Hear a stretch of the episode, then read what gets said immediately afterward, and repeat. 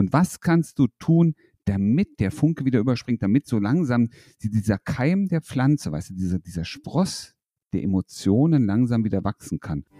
Dein Weg raus aus Beziehungskrise, Trennung und Liebeskummer. Zurück ins Beziehungsglück.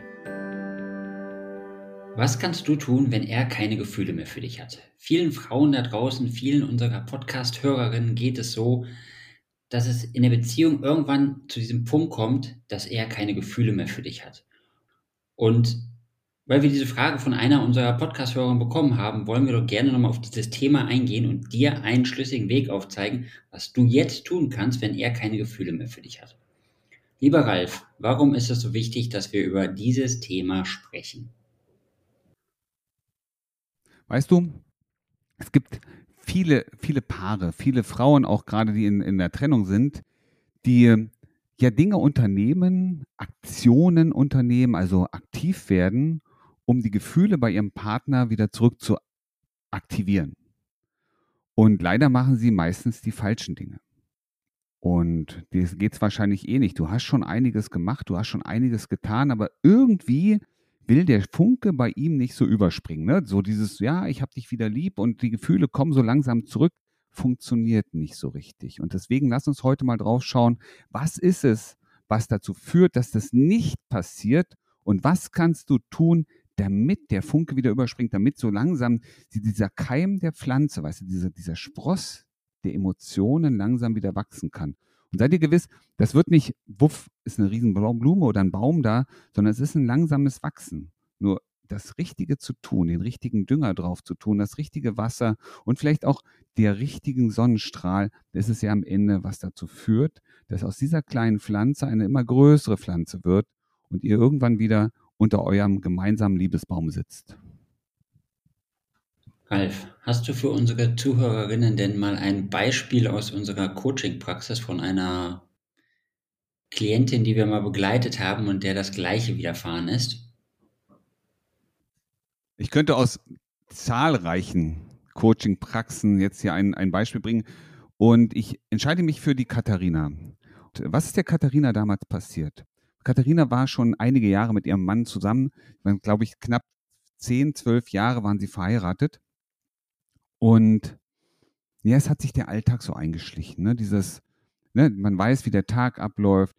Sie glaubten beide voneinander zu wissen, dass sie den anderen kennen, dass sie wissen, wie der andere Dinge tut, was der andere denkt. Und irgendwie ist es ihnen gelungen, immer mehr Abstand, mehr Distanz in ihre Beziehung zu bringen. Sie haben miteinander gelebt, aber irgendwie war es mehr so wie Bruder und Schwester, weniger wie eine Paarbeziehung. Und am Ende war es so, dass er zu ihr sagte, Katharina, die Gefühle sind weg. Es ist nicht mehr so wie früher. Ja, ich glaube, wir leben nur noch so nebeneinander her, wir können uns auch trennen. Und das war für Katharina natürlich der absolute Schock.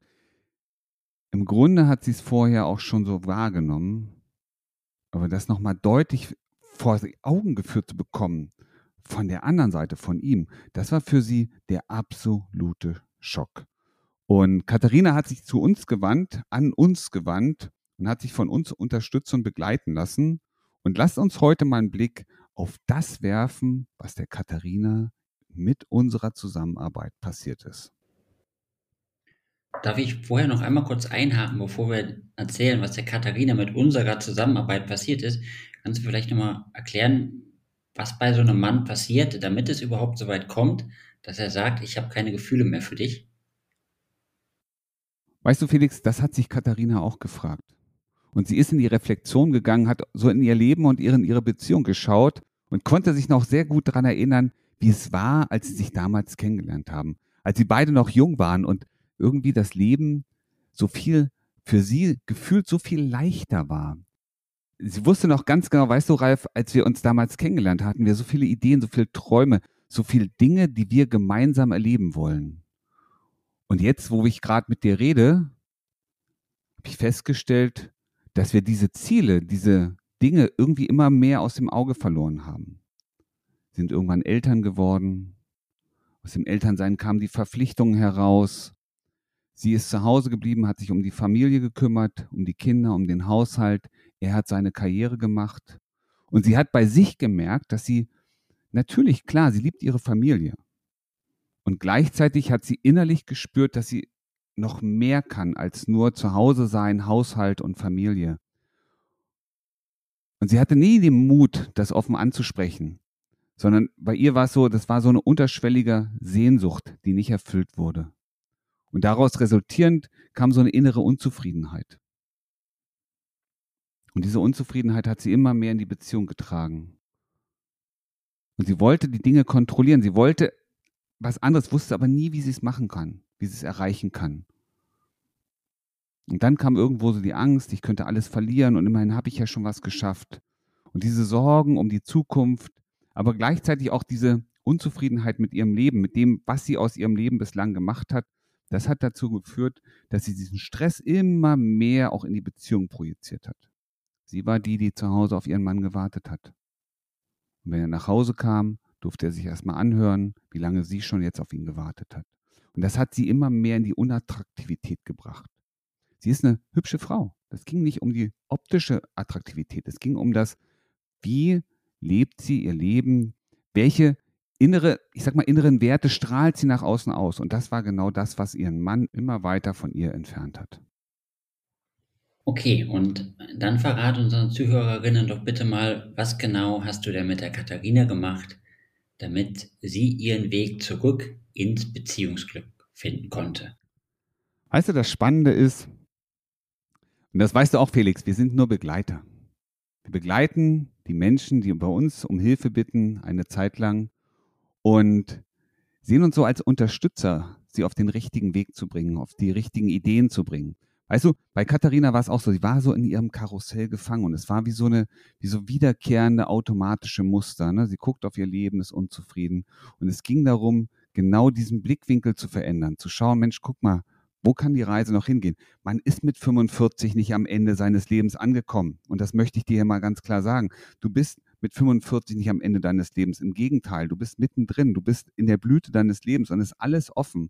Und alles, was du bislang noch nicht geschafft hast, du aber gerne machen möchtest, es steht dir immer noch zur Verfügung.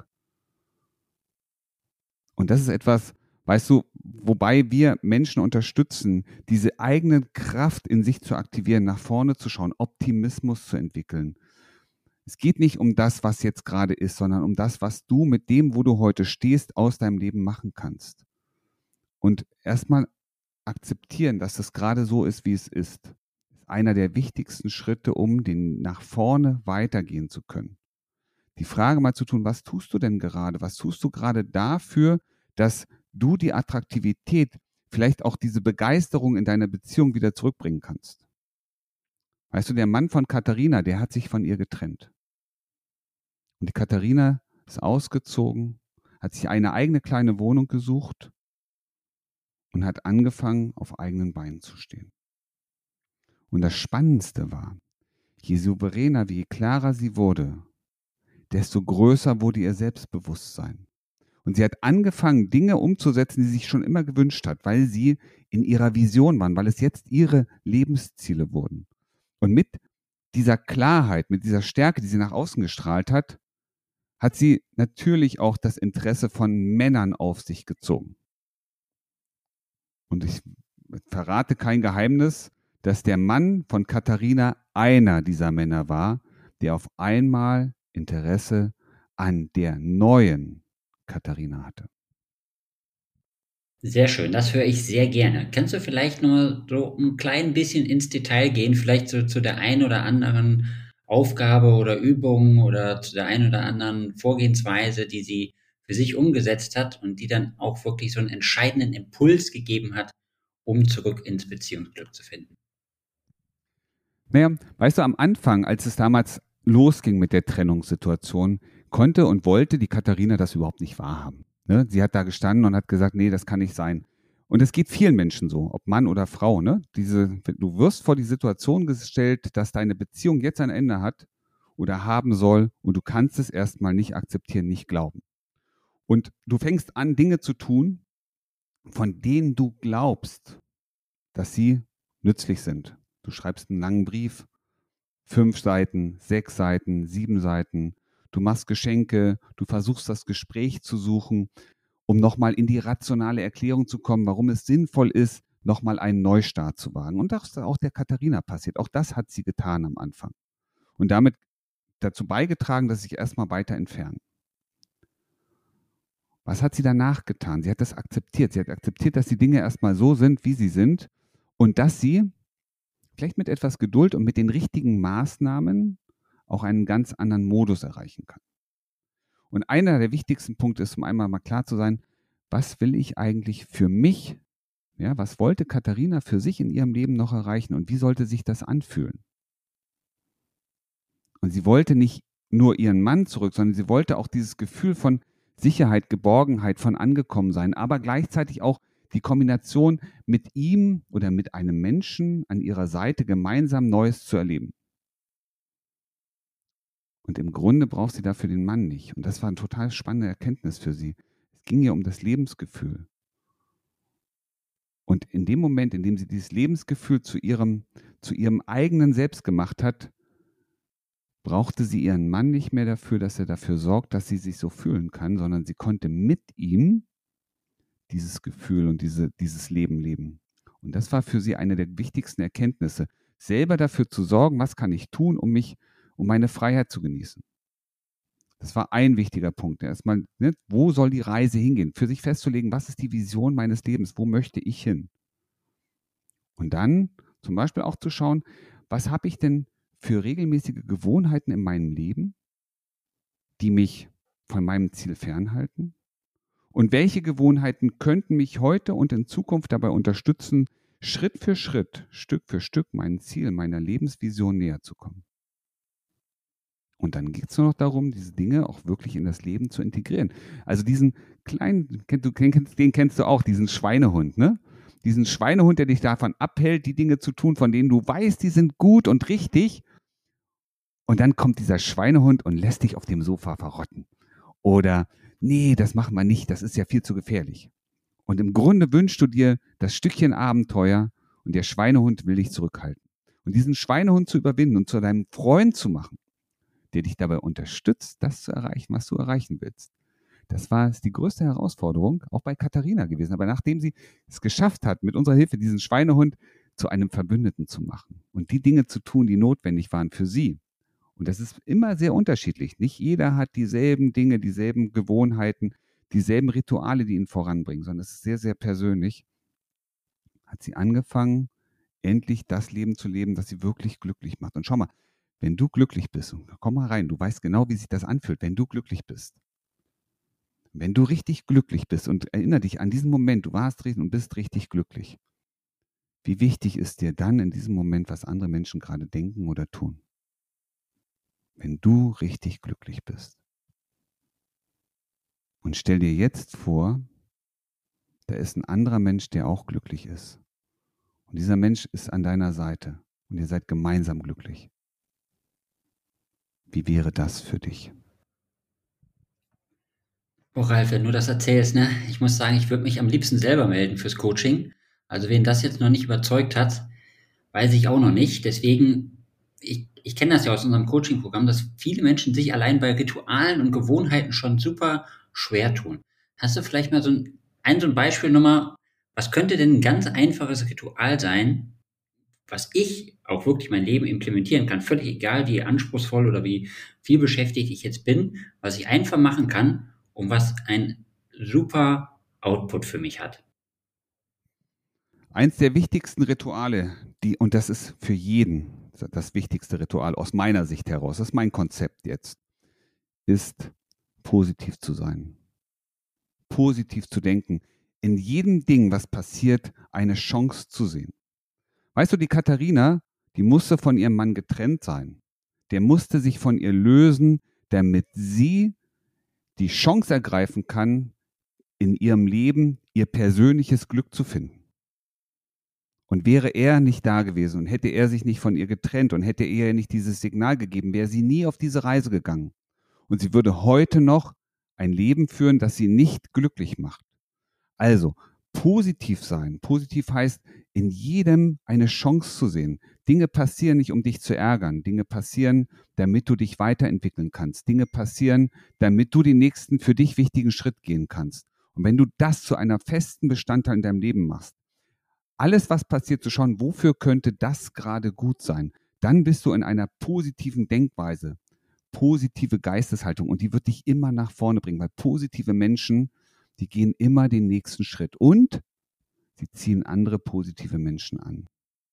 Und es gibt nichts Schöneres, als glückliche Menschen, positive Menschen an seiner Seite zu haben. Denn machen wir uns nichts vor, die negativen, davon gibt es so, so unendlich viele. Und negative Menschen ziehen andere Menschen runter.